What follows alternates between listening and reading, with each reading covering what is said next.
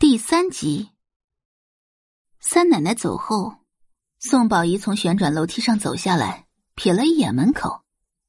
妈，刚刚谁来了？哼，还能有谁？周磊的眼底含着轻蔑。乡下人来了。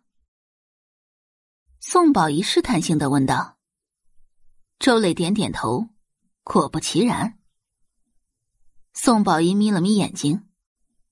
他们来干什么？周磊心里还有气。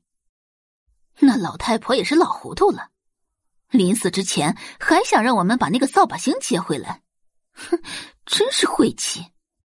妈，那您同意他回来了没啊？当然没有。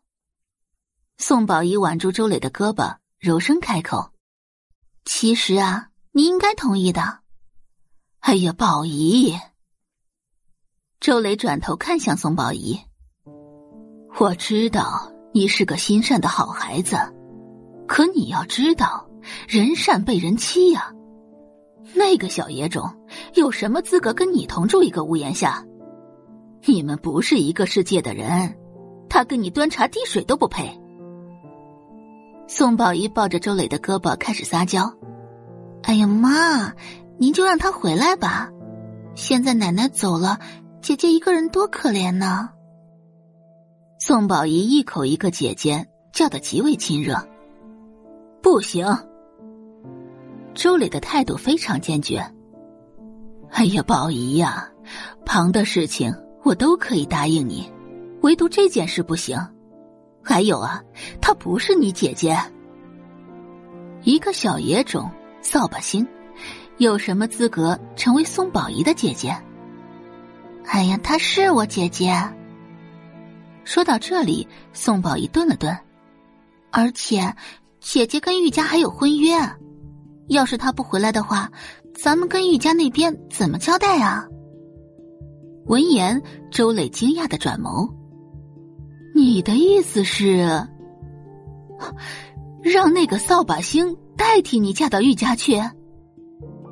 宋宝仪摇摇头。不是代替，妈，您忘了吗？当年跟玉婷之有婚约的，本就是家里的长女啊。宋画比她大了十多个月，可不就是宋家的长女吗？周磊秒懂宋宝仪话里的意思。哎呀，宝仪，你说的对，玉家的婚约啊，跟你没有任何关系，跟那个废物有婚约的，一直都是那个扫把星。玉婷之在玉家行三，少年成才，十岁便能吟诗作画，到了十一岁，一幅画便能卖上近百万的天价。如若不然，宋家也不会费尽心思跟玉家结为儿女亲家。可惜呀，这一切都在玉婷之十三岁那年戛然而止。十三岁时。一场车祸不但让玉婷之的双腿落了残疾，还撞坏了脑子，满身的才华不在。玉婷之从大天才变成了大废柴。中考时，玉婷之只考了八分，连普通的职高都没够上，让人看尽了笑话。玉家的孩子个个都是名校毕业。玉家老爷子怎么会眼睁睁的看着捧在手心里的小孙子没学上呢？于是，玉老爷子砸钱让他进了全市最好的高中。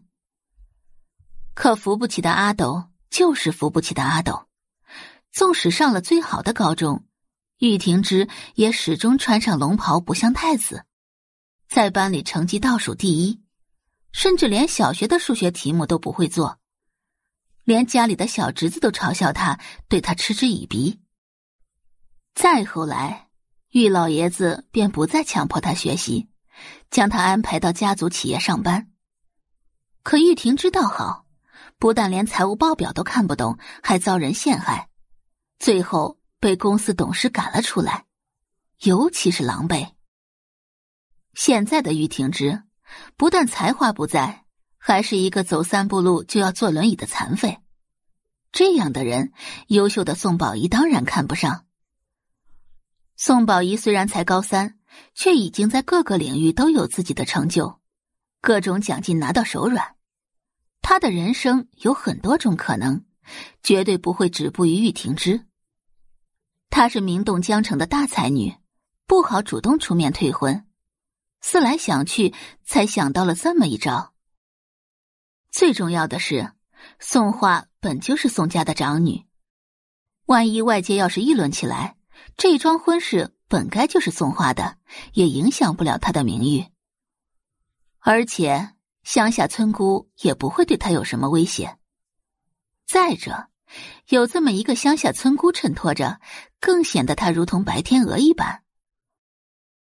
感谢您的收听，去运用商店下载 Patreon 运用城市，在首页搜索海量有声书，或点击下方链接听更多小说等内容。